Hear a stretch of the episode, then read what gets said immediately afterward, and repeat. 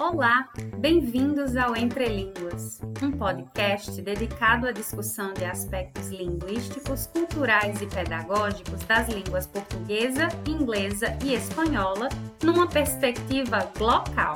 Você, professor, aluno ou curioso mesmo do português, do inglês e do espanhol, é nosso convidado para um papo entre línguas.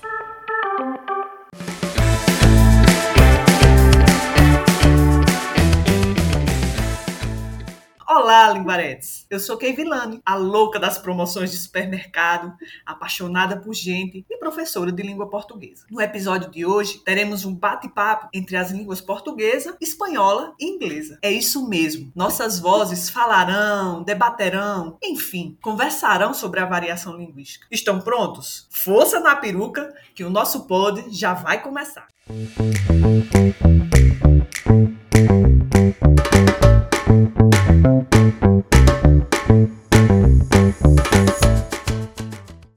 nossas convidadas de hoje estão aqui e nós queremos conhecê-las, é claro. Então, Helena, quem é você na página do dicionário? Olá, Kevilane. Eu sou Helena Fernandes, uma habladora desde niña, sob controle no momento, não é? E estou aqui para falar muitíssimo com vocês. E aí, Jocélia, quem é você na página do dicionário? Olá, Helena. Olá, pessoal.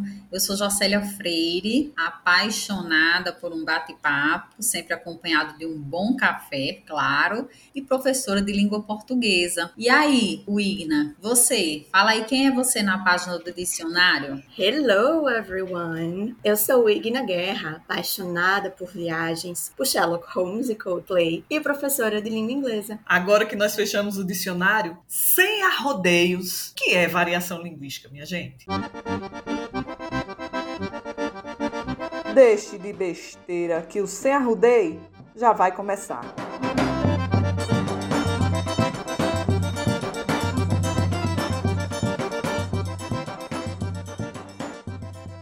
Olá, tudo bem?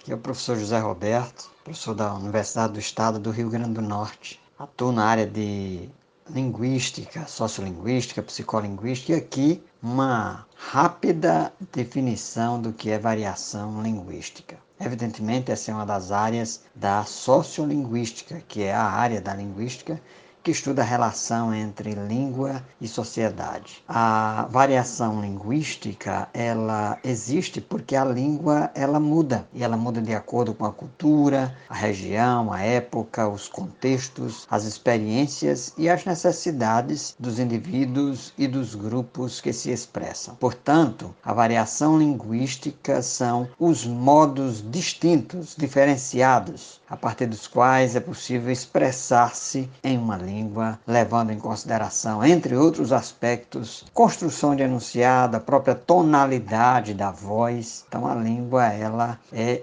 diferente. Então esse é o fundamento básico do conceito de variação linguística ou mais propriamente variações sociolinguísticas. E essas variações elas podem acontecer tanto é, de uma região para outra, como podem acontecer ao longo do tempo. É isso. Forte abraço. Espero que tenha ajudado.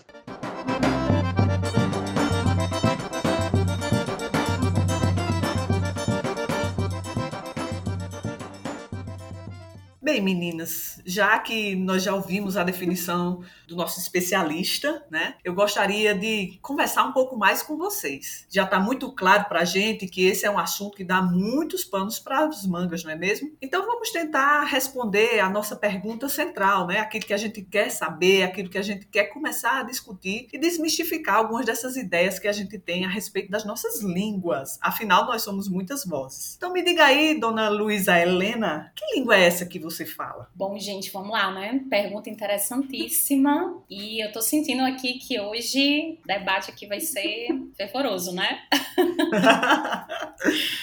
Bom, Kevilana, então assim, é, a língua que eu falo, né, acho que para começar, né, ela não é homogênea. Quando a gente fala de, a gente vai falar de variação linguística, quando a gente fala de língua, talvez esse seja um dos primeiros equívocos ou uma das primeiras ciladas, digamos assim, que a gente acaba sendo é, arrastado, né, ou cai assim facilmente, né, de achar que a língua ela é a mesma, que ela é única. Não é quando eu falo a mesma, né, eu tô falando no sentido de dessa justamente dessa homogeneidade, de a gente achar que a, a língua ela está restrita a um único padrão, a um único modelo, né? Daí vem aquelas concepções, né, as famosas concepções de que ah, fulano não sabe falar a língua, fulano não fala a língua direito, né? Ou, ou coisas do tipo que a gente escuta também em língua estrangeira, tá? Não pensem que isso é coisa que a gente só escuta nas aulas de língua portuguesa, não. A gente escuta isso nas aulas de língua estrangeira também. Como escuta, viu, Helena? pois é. E aí, uma coisa que eu, eu até anotei aqui, gente, para não esquecer, que eu achei assim muito interessante para a gente conversar uh, sobre esse assunto, né, especificamente em relação a essa ideia de que a língua é heterogênea, é, foi algo que eu li num, num pôster no, no, Instagram. Vou fazer aqui propaganda lá para professora, né, a Titia Maeli.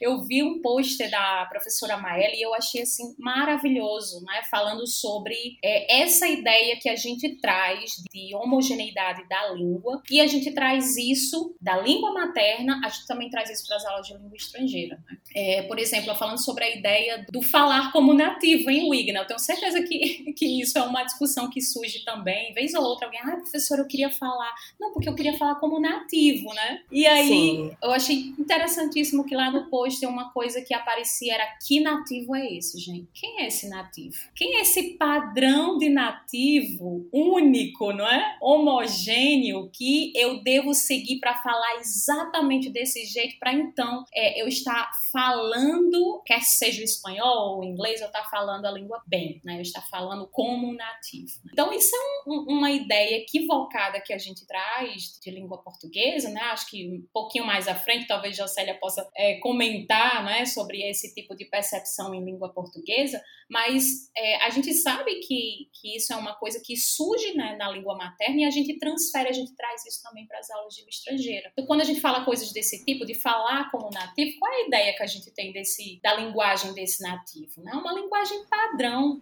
Aí quando a gente para para pensar, e aí eu vou de novo puxar aqui para minha experiência com o espanhol, né? Nós temos no caso do espanhol, ele como idioma falado em 21 países. Então olha só a quantidade de nativo.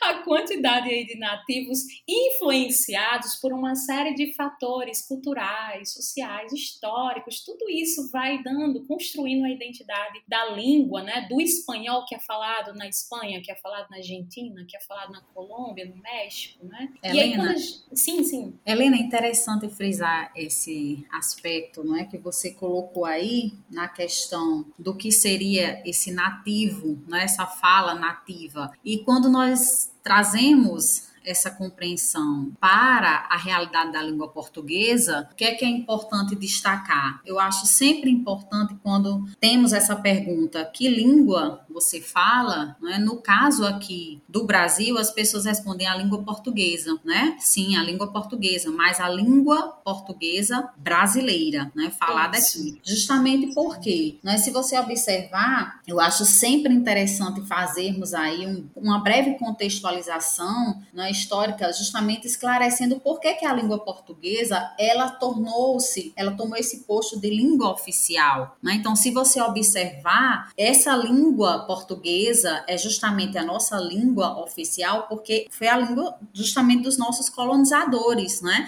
Do branco europeu que aqui chegou, né? Se estabelece e Exatamente. de uma forma, né? De uma forma muito impositiva, ele acaba de certa forma impondo essa essa língua portuguesa como sendo nossa língua oficial. Então, há os nativos que aqui existiam, por exemplo, os índios, né? Nós tínhamos aqui é, é, muitas línguas, né? Eram por essas comunidades indígenas, tudo isso passou pelo quê? Por um processo de aculturação, né? Por se dissipou realmente essa cultura e essa língua desse povo. Depois, nós vamos observar que nós tivemos aí na época, né, mais à frente da colonização, nós tivemos a chegada, por exemplo, dos povos africanos, né, aqui que também trouxeram uma, uma riqueza né, muito grande, várias línguas que eles trouxeram para cá, e somadas a essas línguas dos índios, nós tínhamos uma diversidade aqui, uma multiplicidade de línguas, não é? um, um grande patrimônio histórico-cultural, que foi brutalmente exterminado, foi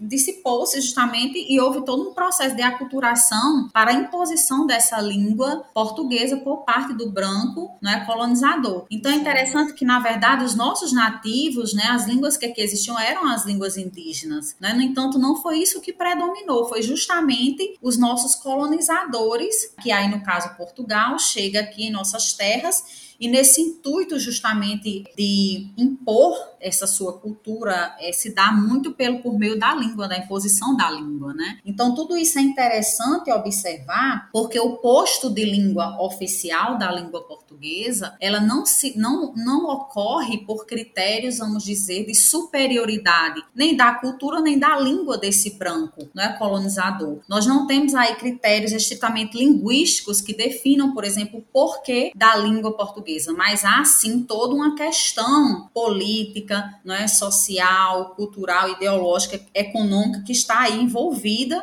né, na definição, por exemplo, dessa língua portuguesa como sendo a nossa língua oficial. Não, mas enquanto você falava, eu estava pensando o seguinte: esse tipo de relação, né, que você foi descrevendo aí, a relação do colonizador e do colonizado, é, foi um processo vivenciado por muitos países, né? No caso, por exemplo, dos países que falam espanhol aqui no continente americano, a gente também tem, teve esse tipo de relação, tanto uma relação no sentido de imposição, né, em que o espanhol europeu, o espanhol do, do colonizador veio e se impôs ali como idioma padrão, né?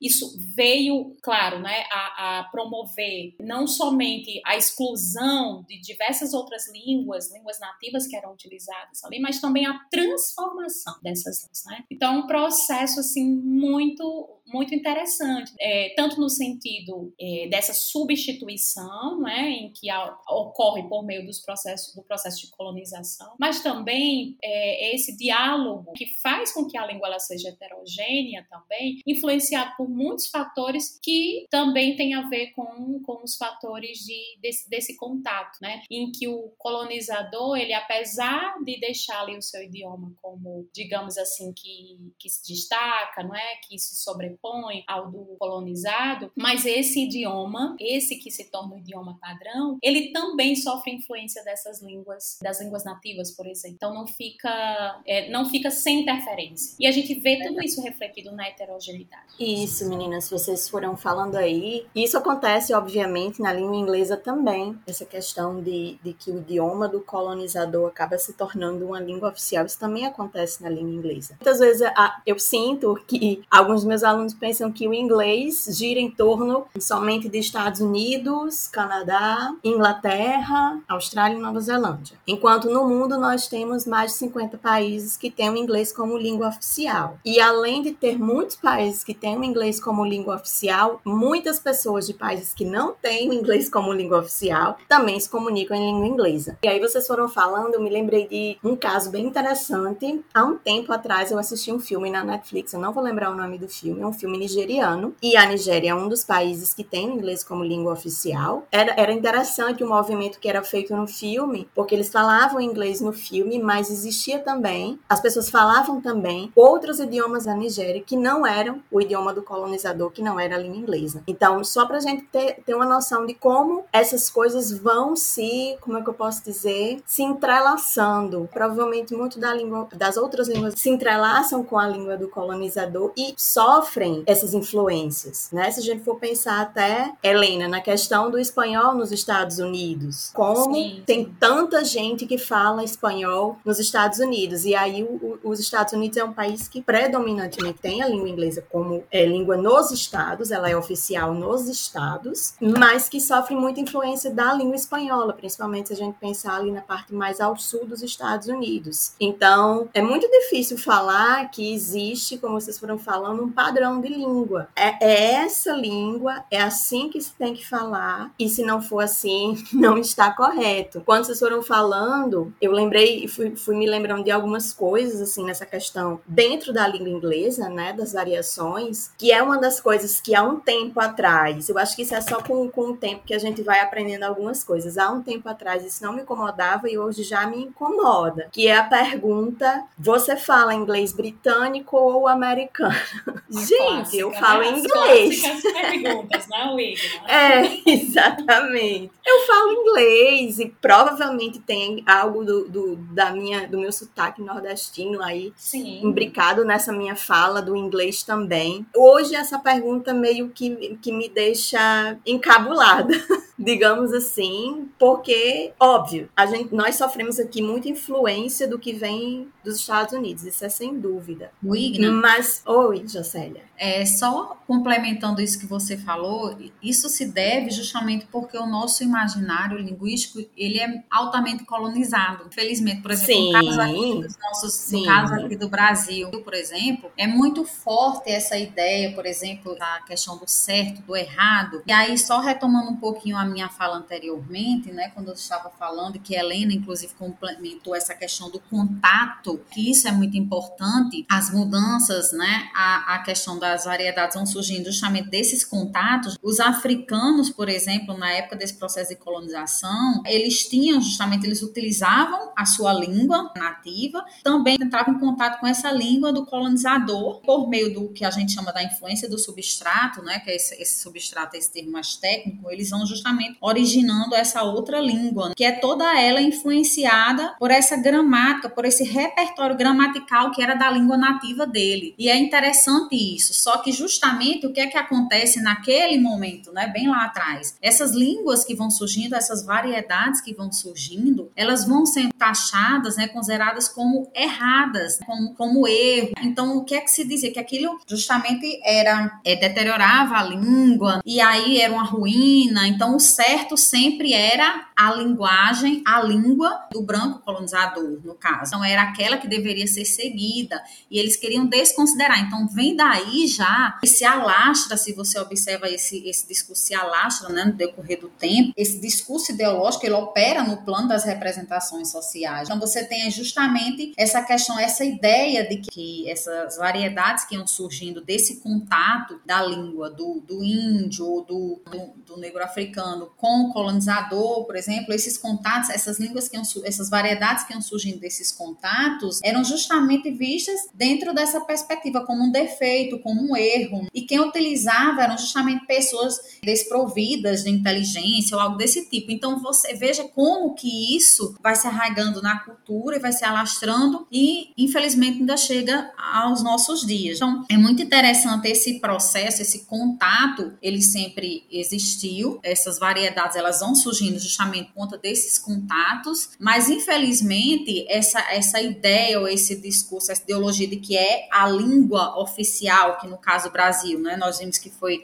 teve esse processo de imposição toda da língua portuguesa, é a única correta e que se desconsidera os demais vem justamente desde esse momento. Então, por isso a importância de nós observarmos de um modo muito crítico essa, essa nossa compreensão da, de que nós falamos a língua portuguesa, mas até porque, como vamos já já falar, né, esse português que nós falamos hoje, português com certeza bem diferente daquele português de Portugal, e nós vamos ver justamente muitas distinções nesses aspectos. Mas é interessante frisar que, é, só para encerrar minha fala, isso vem demonstrar o quê? Que a escolha dessa língua oficial não se dá por esses critérios de superioridade linguística, por exemplo, da língua portuguesa, né, ou da cultura portuguesa, mas sim por um processo de imposição mesmo. E que, claro, os contatos eles vão surgindo e vão justamente, é, a partir desses contatos, vão ocorrendo aí as, as variedades, não é isso? Sim, essa questão, eu acho que é uma questão muito de, de poder, né, Jocely? Quando a gente fala nessa questão de, de como algumas variantes, digamos assim, elas ganham um determinado prestígio e outras não. E aí eu vou pegar um, um exemplo, já que o, o, pessoal gosta tanto de ver essa diferença entre inglês britânico e americano. É, há muito tempo atrás, quando eu finalizei o meu curso de idiomas, eu muito audaciosa, muito, né, sem juízo na época, queria fazer um estudo de variação linguística em vários países, né? E aí depois eu,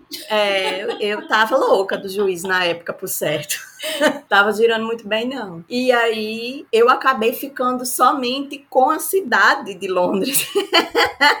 Pensei em país e terminei só com uma cidade. E dentro da própria cidade de Londres, muitas variantes emergiam, né, do, no, no que eu fui estudando. E uma coisa que foi interessante para mim naquela época e que hoje ainda é, e hoje eu já reflito muito mais nessa questão da, de como a linguagem está atrelada a questões de poder, é que muito do que algumas pessoas que estudam inglês que eu ouço falar é dizendo, né, que é uma fala que inclusive eu já tive. São, são processos de desconstruções de como o inglês britânico parece ser mais bonito e mais chique. Mas por que isso, né? Existe uma variante chamada Received Pronunciation, ou RP, o termo mais curto, em que eles consideram que seja o, entre aspas, inglês da rainha, ou BBC English, o inglês da BBC, né, da, daquela grande emissora televisiva, que é, um, de certa forma, muito, muito aproximado do que se chama de Standard English, inglês padrão, né? Então, esse inglês é um inglês de prestígio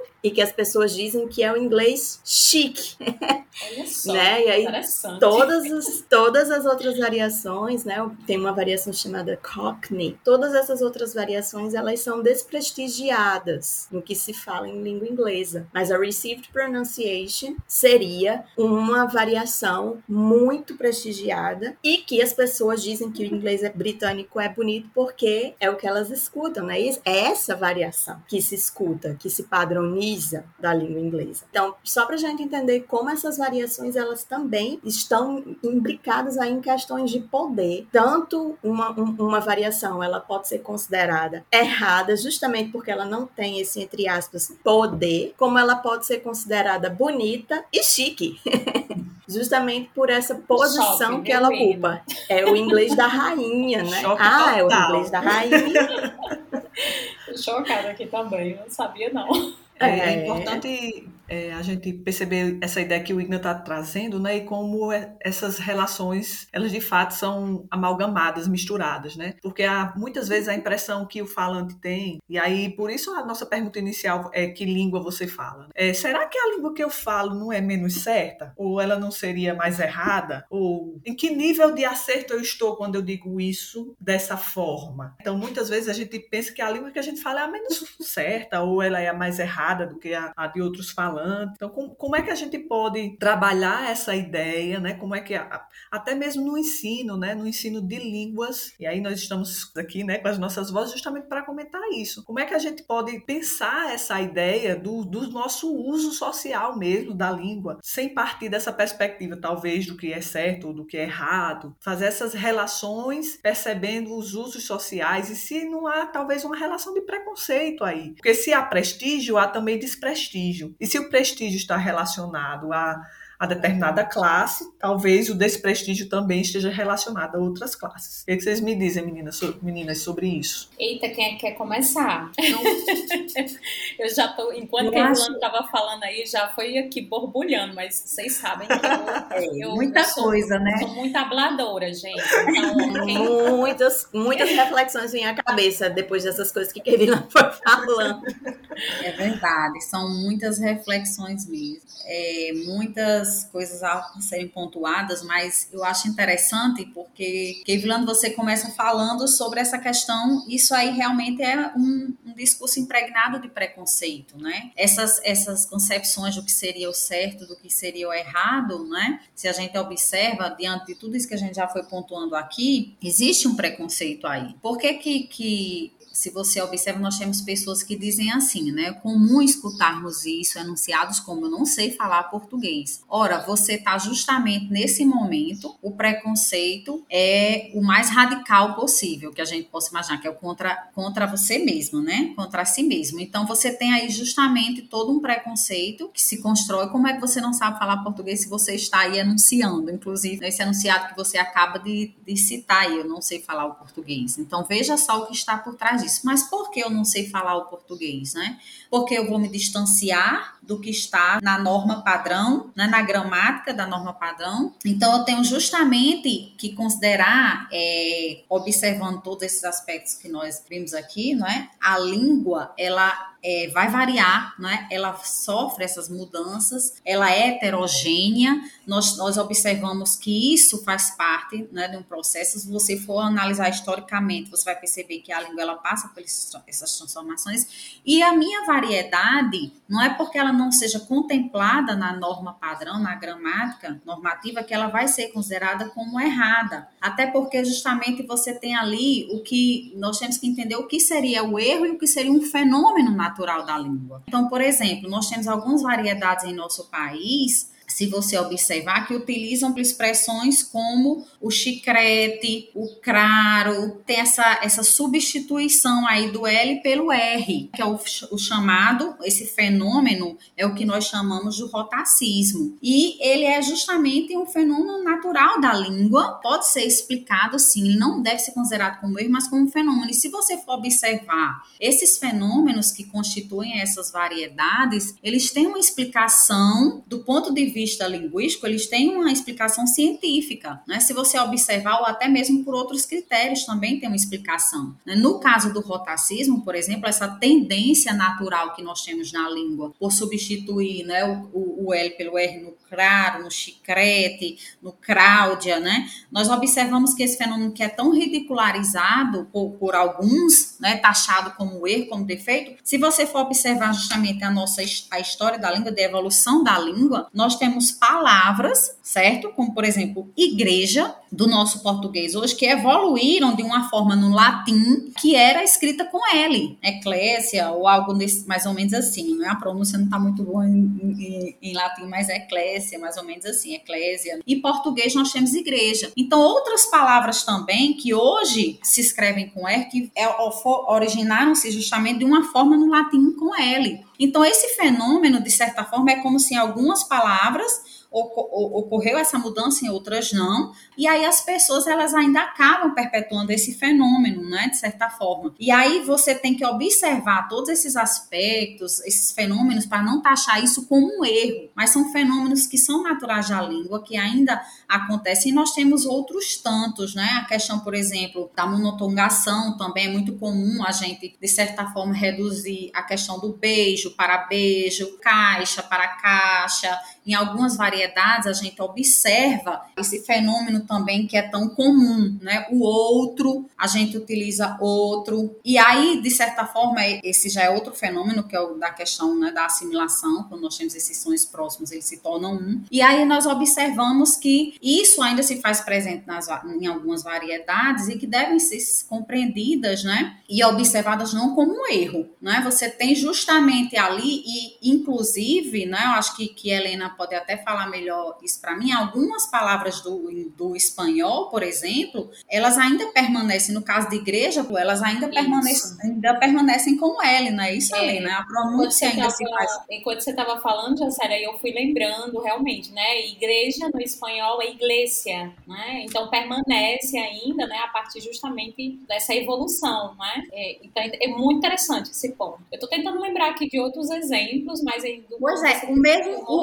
outro, eu acho que o eu acho que o outro também, Helena, se eu não me engano, o espanhol também é outro já. Não, não tem mais esse ditongo. Eu acho que a, a, pro, a pronúncia Isso. se dá da mesma outro. forma como na escrita, não é isso? Outro. Pois é. E o nosso caso, a gente ainda escreve outro, ainda permanecemos com a escrita do outro, no entanto, a gente fala outro na, na, na língua falada. Então, essa a língua falada, ela é justamente, ela foge dessas normas, né? Ela foge um pouco dessas normas porque ela é mais dinâmica, ela é rebelde, vamos dizer assim. Mas eu consigo justamente o meu objetivo, que é essa comunicação. E não é porque que está fora dessa norma padrão da língua, né, do que está posto e prescrito na gramática normativa, que eu vou taxar como erro. Até porque se a gente for considerar a questão da norma padrão, gente, ela foi escrita, né, essa questão do surgimento da gramática, ela se deu, se deu há muito tempo, não há muito tempo atrás, lá na antiguidade, na época dessa sociedade grega, em que justamente diante do fenômeno da variação, veja como a variação ele é, é algo característico inerente à língua. Então, diante do fenômeno da variação, os gregos eles criam esse artifício, né? Eles criam justamente esse construto que é a gramática para seguir como modelo, trazem justamente ali uma descrição como um modelo de língua a ser seguido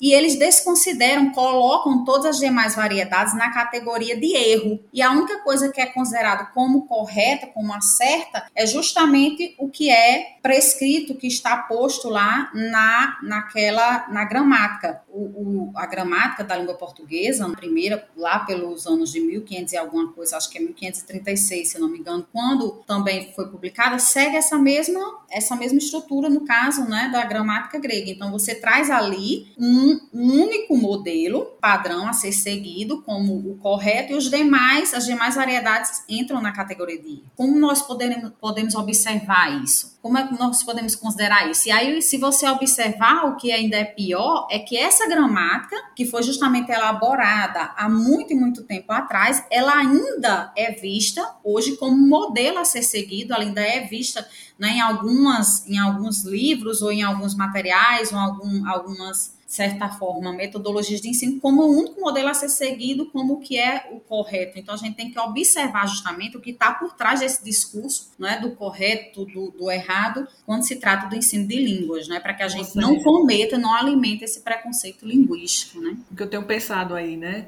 como é que vocês lidam, como é que você lidar, Wina, por exemplo, no, no ensino né, da, da, da, segunda língua, vamos dizer assim, no nosso caso, né, como é que a Helena lidar com isso, com relação a, a esse ensino das línguas a partir dessa perspectiva né, da, das variantes, essa noção de prestígio e desprestígio, como é que vocês conseguem lidar com isso? O Igna quer começar a falar com a gente? É, um pronto, que vilane. Eu estava pensando aqui, quando Jocélia foi falando aí algumas questões, né, sobre o L, né, sobre o R, eu lembrei muito do, do R do inglês, né, ou de alguns sons da língua inglesa que não existem na língua portuguesa. Mas eu vou, vou pegar o R muito, muito rapidamente, esse R, que se já vi algumas pessoas, alunos inclusive dizendo que se não, esse R não é pronunciado, não se está falando direito. E assim, é, é, é muito engraçado porque tem uma, uma revista, não sei se ainda sai edições dessa revista, que se chama Speak Up. Foi a minha primeira, o meu primeiro contato com variações da língua inglesa. Estava ainda no ensino médio, mais ou menos 2007, 2008, por aí. Pouquinho tempo, faz pouquinho tempo.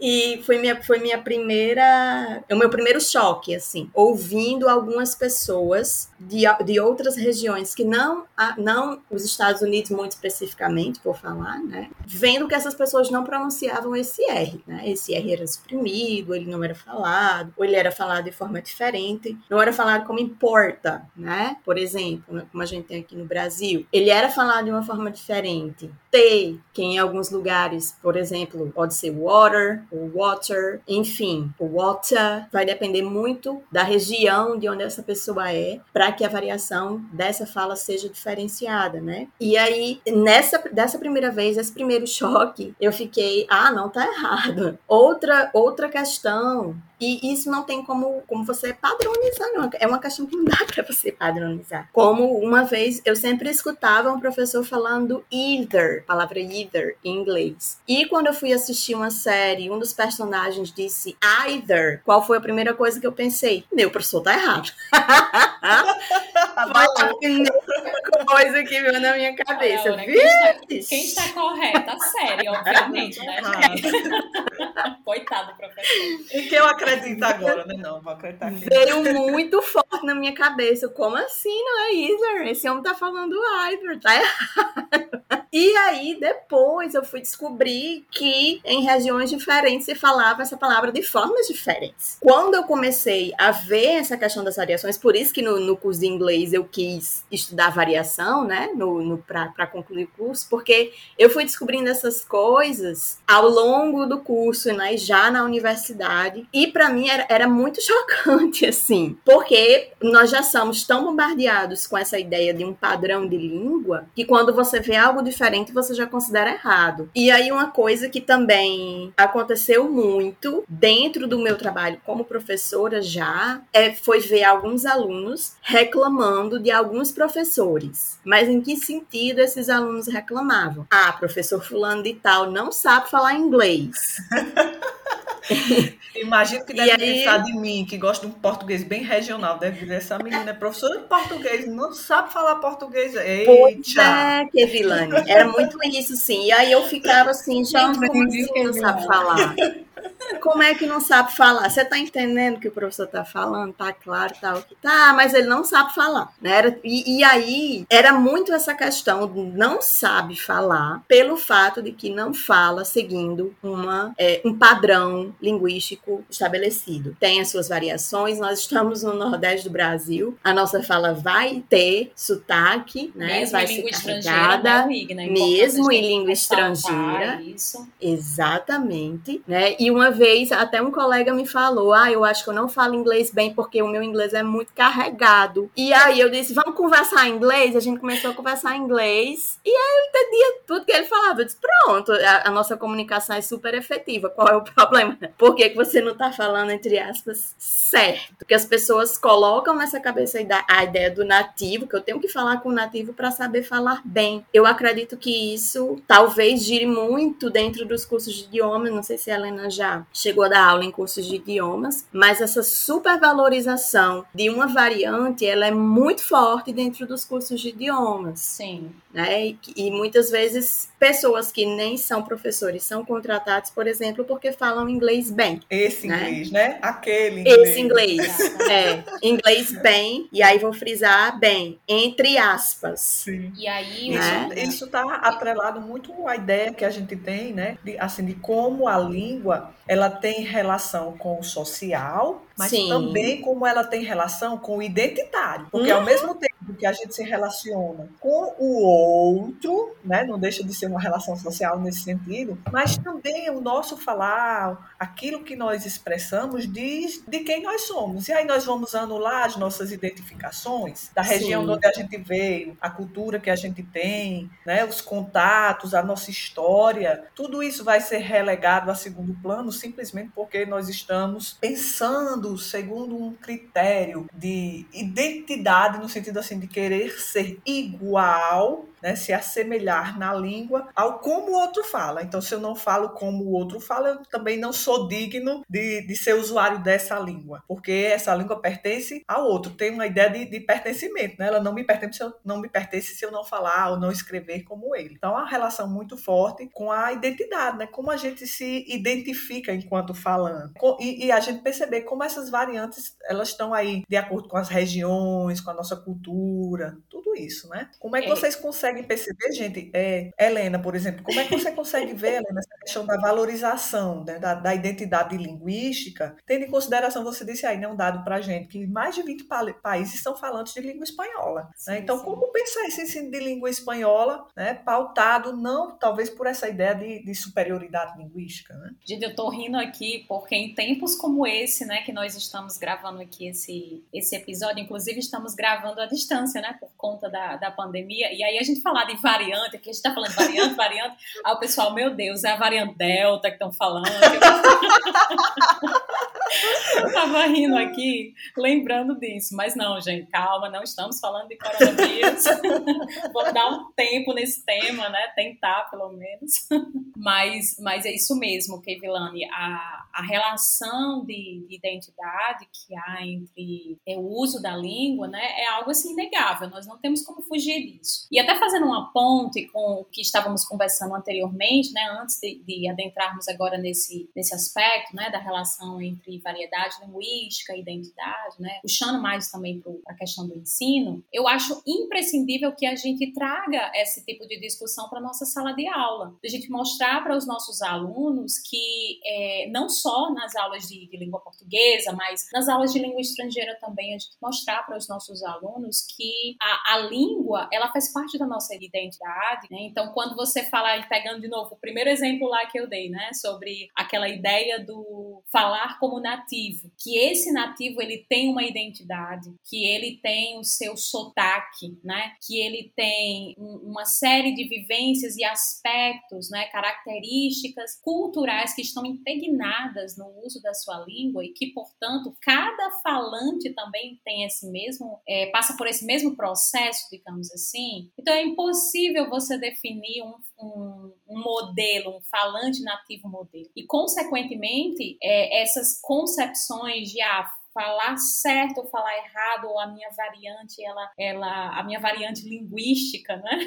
Ela é mais, ela não é tão certa como essa outra, ou essa daqui é melhor do que essa outra. Esse tipo de discussão é imprescindível. Ela está, ela acontecer no espaço, nos, nos espaços de aprendizagem formal, né? Nas salas de aula. É justamente porque dessa forma a gente vai poder quebrar de uma vez por ou tentar pelo menos, né? Vamos pelo menos tentar quebrar esse mito de que fulano não sabe usar a língua, ou que essa, a língua é certa, que é errado. A gente poder trazer esse, justamente esse aspecto identitário da língua. Como é a melhor forma, pelo menos ao meu ver, a melhor forma da gente fazer isso é a gente pedir que os alunos se expressem, né? que eles mostrem, por exemplo, né? que tipo de palavra faz parte da sua língua. Né? Se eu fosse perguntar aqui para as meninas, né? gente, que palavra não pode faltar na sua língua, no seu modo de falar? A minha a, a, a, minha aí é, sei lá, acho que é o, o, o vixe, né? Eu, eu, não sei, gente. Vocês podem até me ajudar. Vocês que vivem me escutando aqui eu falando. Valha! valha. Né? Pois diga! Pois diga! Olha, esse vixe, valha, tudo isso faz parte da minha língua e faz parte da língua assim de, de muitos dos que estão próximos a mim, muitos dos meus alunos, né? Então, por que não trazer esse aspecto da, da, de uso prático, de uso real da língua, trazer isso para a sala de aula e mostrar que há sim um lugar para a utilização dessa, dessa minha variante linguística, né? E que e mostrar, obviamente, né, que nós temos a, a variante que a gente pode dizer dizer assim, que a norma culta é, e que tem o seu devido espaço, tem a sua devida utilização, né, dentro de um contexto, mas que nem por isso ela é melhor ou pior do que a, o meu valha, o meu vixe, né, usado aqui no meu cotidiano. Então, trazer esse tipo de discussão para a sala de aula, eu acho imprescindível, principalmente porque mexe com a identidade. Interessante, Helena, que não só é, é além desses pontos que vocês foram apresentando falando aí, essas variedades, elas também trazem, ao contrário do que alguns pensam, elas também apresentam as regras próprias dessas variedades, né? elas têm as suas regras próprias. Então, assim, é interessante observar que ela tem uma lógica. Se você percebe, cada uma dessas variedades, elas apresentam a sua lógica. É importante considerar também, a partir do que você foi elencando aí, não é? da, da importância de levar isso para a sala de aula, não é? Porque, como eu estava falando anteriormente, né? Hoje nós temos em nossa sociedade busca se romper, né? Com tantos e tantos preconceitos, a gente trabalha justamente buscando romper com muitos preconceitos que ainda temos arraigados em nossa sociedade e a questão do preconceito linguístico está lá, né? Impregnado, é uma dificuldade muito grande. Então, por isso é importante trazer essa discussão para dentro, né? Da, da do contexto escolar, para o contexto escolar. Então,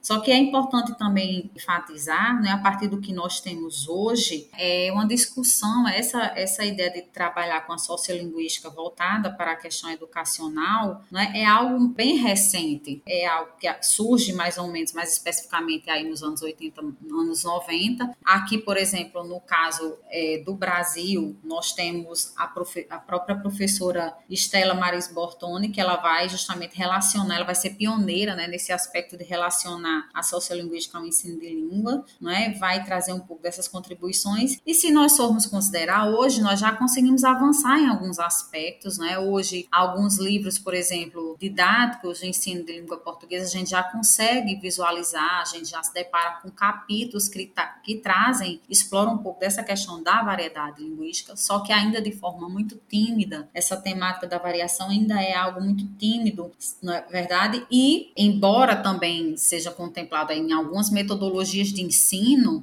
também trazem um pouco daquele ensino mais tradicional, não é? De se explorar, ou de se considerar apenas essa questão da norma padrão como sendo o modelo a ser seguido. Então, a gente tem que observar esses aspectos. Eu acho que o próprio professor Marcos Banho, é? ele fala lá no, no seu livro Preconceito Linguístico, ele traz algumas considerações a respeito disso, né? Que nós temos alguns aspectos, dentre eles os próprios materiais didáticos, a gramática, algumas didáticas de ensino que, de certa forma, ainda estão muito atreladas a essa percepção, não é? De contemplar apenas a norma padrão e como nós podemos fazer para desconstruir tudo isso, assim, de certa forma, desconstruir essa, essa ideia preconceituosa que temos, né? Atrelada ao ensino de língua. Então, desconstruir isso não é algo simples, é algo que exige um trabalho intenso, constante, certo? Muita é, é, dedicação nesse trabalho realmente, é, intensificar esse trabalho para que a gente consiga realmente obter é, êxito, porque como nós falamos aí, não é esse, essa, esse discurso, esse preconceito, ele vem aí se alastrando no decorrer do tempo, né, e chega aos nossos dias. Então, para desconstruir isso não é algo tão simples e por isso que é importante e aí sim entra o nosso papel enquanto professor, enquanto escola, né, nesse processo de trabalhar justamente a língua língua dentro dessa perspectiva da variação, né? compreender isso como um fenômeno é, é, inerente à língua e explorá-lo dentro da sala de aula. E aí, no livro que eu, eu gostaria de destacar aqui, que eu estava justamente fazendo uma leitura mais atenta dele esses dias, né? preparando para a nossa discussão, o livro do Banho, do Marcos Banho, que é Sete Erros aos Quatro Ventos, né? em que ele vai justamente mostrar alguns equívocos que muitas vezes nós encontramos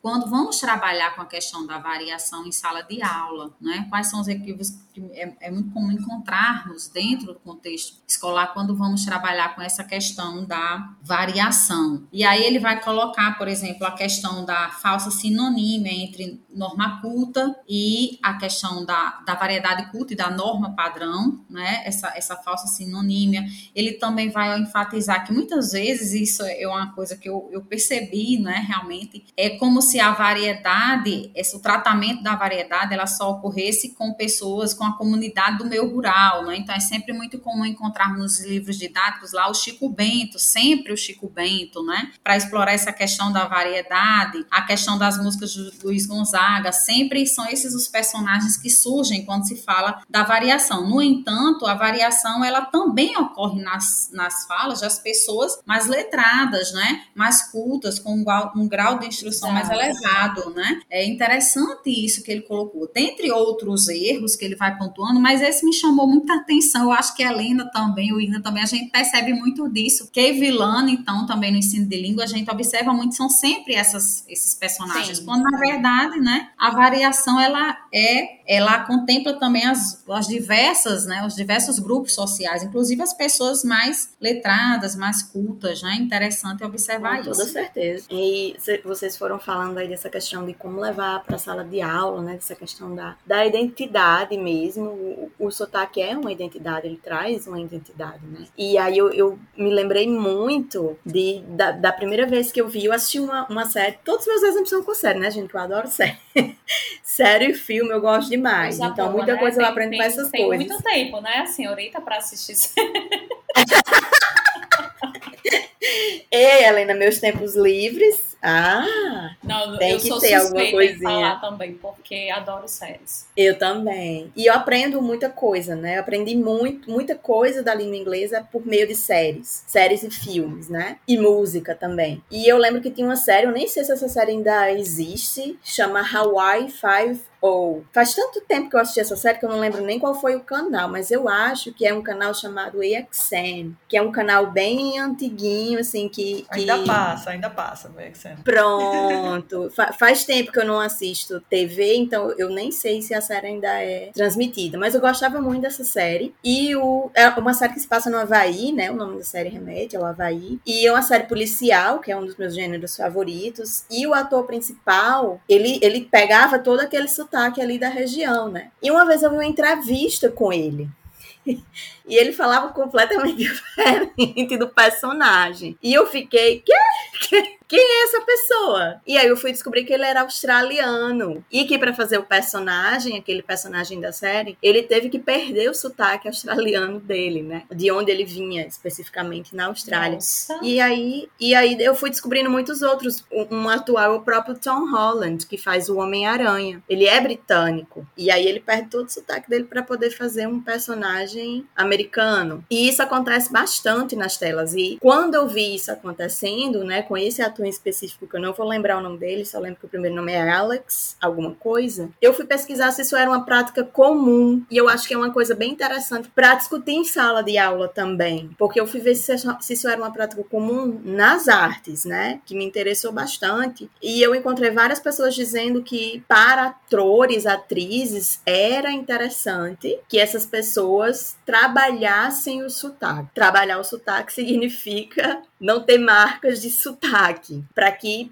pudessem ter melhores oportunidades de emprego. Era melhor, era melhor que essas pessoas trabalhassem a questão do sotaque, se o sotaque fosse muito forte. E aí eu lembro que, que nessa reportagem, que eu vi, essa reportagem é muito antiga, gente, nem lembro qual, foi a época. Eu sou muito curiosa e aí fui atrás para ver se tinha mais gente nessa situação. E aí a pessoa dizia: olha, já tem atores consagrados que não perderam o sotaque e eles não vão perder mais, assim, é muito carregado Vou pegar um exemplo do, é, do Antônio Bandeiras, né, Helena, que é espanhol, Penélope Cruz, Isso. que são atores consagrados, que têm a língua espanhola como língua materna, e que quando eles falam inglês é carregado. Esses atores, eles não perderam, digamos assim, mas eles se tornaram atores consagrados, né? Mas na reportagem dizia, olha, mas você não é o Antônio Bandeiras. Eu achei tão pesado.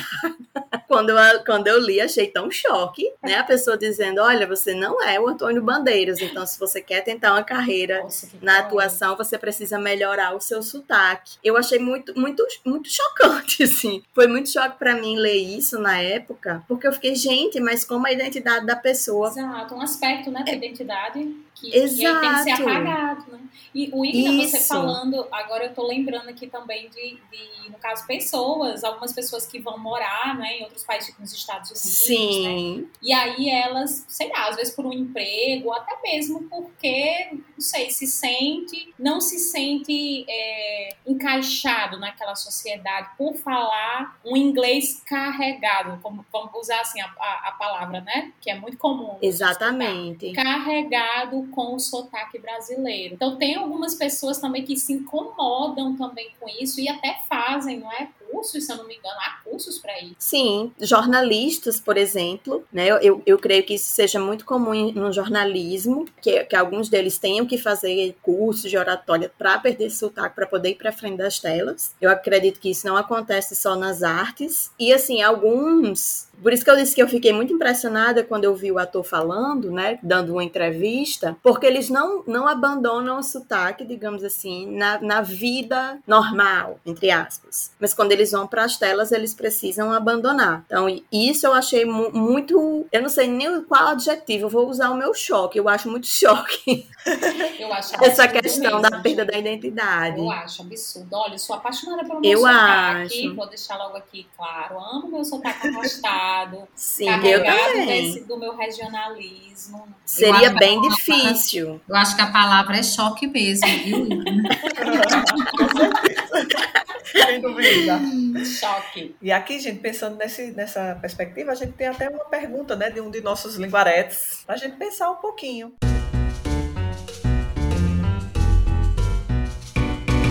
Perguntando se chega a Roma.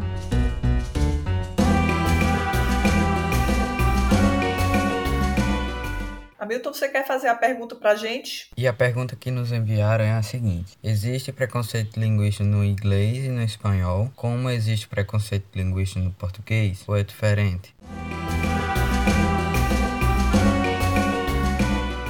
Eita, essa pergunta aí é boa, viu? Muitas graças a essa linguarete ou esse linguarete que nos enviou, né? Eu acho que é um, um, uma coisa. E aí, de novo, muito importante a gente levar, inclusive, esse tipo de reflexão para nossa sala de aula, né? Porque a gente pode pensar da, da seguinte maneira: poxa, por que não, por que não existir preconceito linguístico nas línguas estrangeiras, né? Uma vez que a gente já falou aqui que todo esse processo que a gente vê acontecer em língua materna, né, de, de variedade linguística, aliás, de variedades, né, de variação linguística, a gente vê acontecer também na, na língua estrangeira. Então, por que não ter também esse tipo de discussão de, por exemplo, você não sabe falar a sua língua, né? Você está falando errado, não está falando certo. Então, esse tipo de, de, de concepção equivocada, até mesmo a ideia, né, a ideia da língua como homogênea também, ela existe nas línguas estrangeiras, né? Existe no espanhol. Eu, eu, vou pegar aqui um exemplo bem, bem rápido né, de, de um, um, tópico que, inclusive, eh, estávamos estudando recentemente, com minhas turmas, que é em relação a um fenômeno linguístico eh, bem típico do espanhol europeu, né, que é o teteu. Né? Não sei se deu para vocês escutarem direitinho aí, mas a, a, a pronúncia, né, para mim é muito difícil porque eu não sou ceceante, né? Eu não sei é, pronunciar exatamente como, como é, mas qual seria a ideia, né, desse, desse fenômeno linguístico, né? É justamente a pronúncia das, das letras é, do Z, do C e do S da mesma forma, né? E que forma é essa? A forma que é mais comum de ser pronunciado, pelo menos das letras é, do Z e do C, né, no espanhol europeu, né, em boa parte da Espanha, né, que é por meio, né,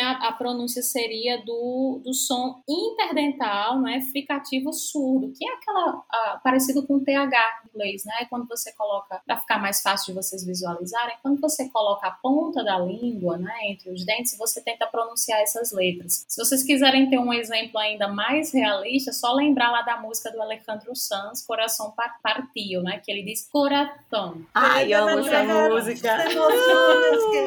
Ele nunca me abandona. Eita, empolguei, voltamos.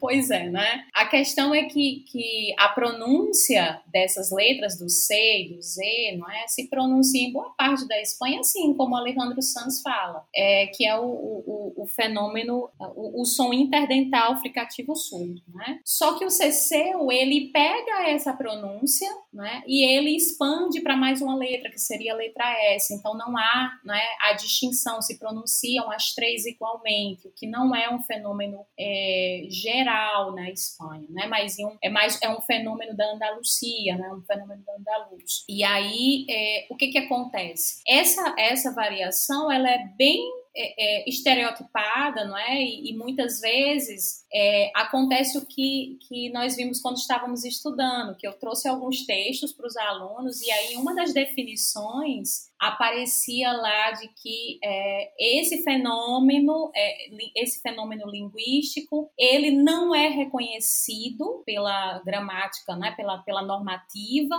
portanto é desaconselhado, né? E aí é, isso gerou, né, oportunizou uma discussão, né, de poxa, mas por quê, né? Por que, que ele é, é desaconselhado? Né? E aí, quando a gente vai estudar, quando a gente vai procurar, vê que esse fenômeno ele é característico, principalmente da população, da população mais que tem pouco estudo, né? Principalmente da zona rural, pessoal mais velho também, né? E aí o, o, o há esse estereótipo, essa ideia também de que, ah, olha, tá vendo, né? É melhor você não falar dessa maneira, porque isso pode passar a ideia de que você não tem instrução, você não tem estudo, né? Então, eu, é importante a gente trazer esse tipo de discussão para a nossa sala de aula, para mostrar para os nossos alunos que a, as mesmas concepções equivocadas a respeito de língua, do uso da língua que acontece na língua materna, a gente também se depara com isso na língua estrangeira. Só reiterando o que a Helena está falando, né? Que sim, isso acontece não só no espanhol, não só na língua portuguesa,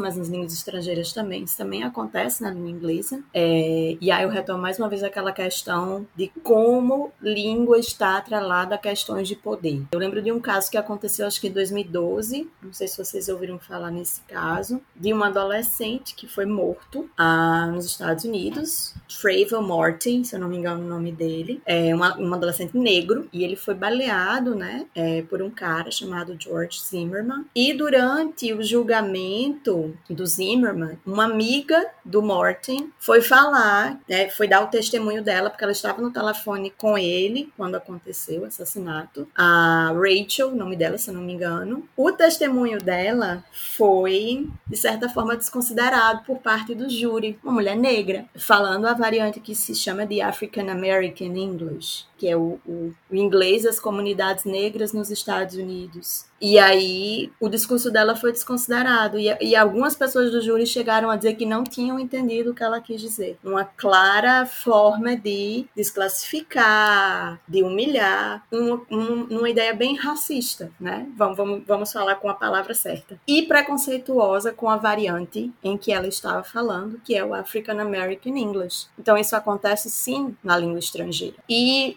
uma, um, outro, um outro exemplo, isso eu vi em, em uma vez mais uma vez eu pego o exemplo, dessa vez não de série, nem de, de filme, mas de uma música, que tem uma cantora chamada Kesha, não sei se vocês já ouviram falar, que a Kesha, ela, ela tem, muitas das letras dela tem muitos erros gramaticais, digamos assim. Kesha foge bastante do padrão, digamos assim, da língua padrão. E eu já vi colegas alunos, e já vi, inclusive, em fóruns é, é, de língua inglesa, pessoas depreciando a música da Kesha por causa do inglês dela. É, ah, mas tem um erro de concordância aqui, gente. Vamos ouvir a música procurando os erros de concordância agora. Só fazer análise sintática, né? Das Isso. músicas, das letras das músicas, meu Deus. Exatamente. Não vive não, e, né? Exatamente. E o preconceito com a, com a forma que a artista se expressa, né? Ela não estava ali dando aula de língua inglesa, ela estava fazendo uma música. Mas isso é muito comum de se encontrar. E interessante é, esse exemplo, Igna, porque assim, a partir disso, há toda uma desconsideração ali, né? Da, da, Sim. da arte de, dessa, dessa Sim. pessoa. Então, Sim. ele, a partir disso, a pessoa, ah, porque, ah, tá vendo? Ó, não sabe falar o inglês, tá errado, isso, né? Ah, portanto, isso. né? E vem logo, logo a música não presta, né? Não presta. Não percebe ali, né, a expressão que, que dentro daquela arte, né, da arte musical, há essa liberdade para você expressar, isso. inclusive, essa, essa fala à vontade, fora, inclusive, dos padrões da normativa. Exatamente. E essa relação de que, quando eu falo da, da, da língua e do poder, essa questão de que quando você diz essas coisas, você automaticamente coloca a pessoa num, numa posição de inferioridade. Ah, não sabe falar, não tem instrução, é, é, analfabeta, né? Já, já vai criando esses preconceitos, já vai criando esses lugares de inferioridade para colocar essas pessoas, né? Essa arte, seja lá o que for. É isso, meninas. Como a gente disse antes, é, o assunto dá muito pano para as mangas, né? Porque isso é uma questão que diz respeito à nossa vida. Quando nós falamos de língua, nós falamos de identidade, nós falamos de sociedade, nós falamos de conflito, de preconceito, né? E nós falamos também do papel da escola, de como nós precisamos trabalhar esse fenômeno que é a variação linguística, né? Ela, ela é inerente à língua porque a língua é viva, porque faz parte de quem nós somos, né? Faz parte de, de como existimos, de como nos relacionamos. Então é importante a gente perceber isso, né? Que a língua que, que falamos é a melhor, já que é a nossa. Independente de ser a nativa ou não, é a língua que falamos, né? Por meio dela nós expressamos quem somos. Eu gostaria muito de agradecer a presença, a participação, a contribuição de vocês, a riqueza das informações. Né? A gente fica muito feliz aqui de perceber que nós, nós podemos estar à vontade, usando as nossas línguas, né? As nossas linguaretes aqui presentes também. então, obrigada, Helena, obrigada, Wigna, obrigada, Jocélia. Fica a palavra com vocês para vocês darem um tchau para a moçada. Tchau, gente. Tchau, linguaretes. Foi muito bom estar com vocês mais uma vez, né? Falando sobre algo tão maravilhoso, né? Que é a linguagem. Tchauzinho. Bye, bye, everyone. Vemos Adorei vocês nos próximos episódios. Vemos não, né? Não dá pra ver. Ouvimos. Abraço. aqui. É a Abraço. saudade, né? A saudade aí do A presencial. Tchau, tchau, meninas. O bate-papo foi ótimo. Até as próximas, os próximos episódios.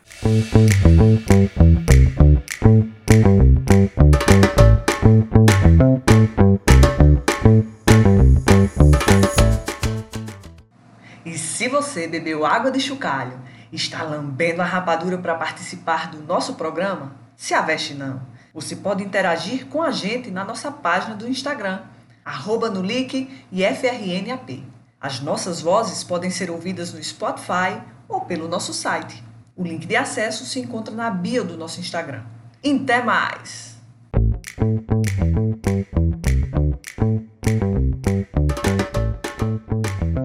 Entre Línguas é um projeto desenvolvido por membros do Núcleo de Linguagens e Códigos no LIC, do campus Apodi, em parceria com a Assessoria de Extensão e Relações Internacionais, a ASERE, do Instituto Federal de Educação, Ciência e Tecnologia do Rio Grande do Norte, o IFRN.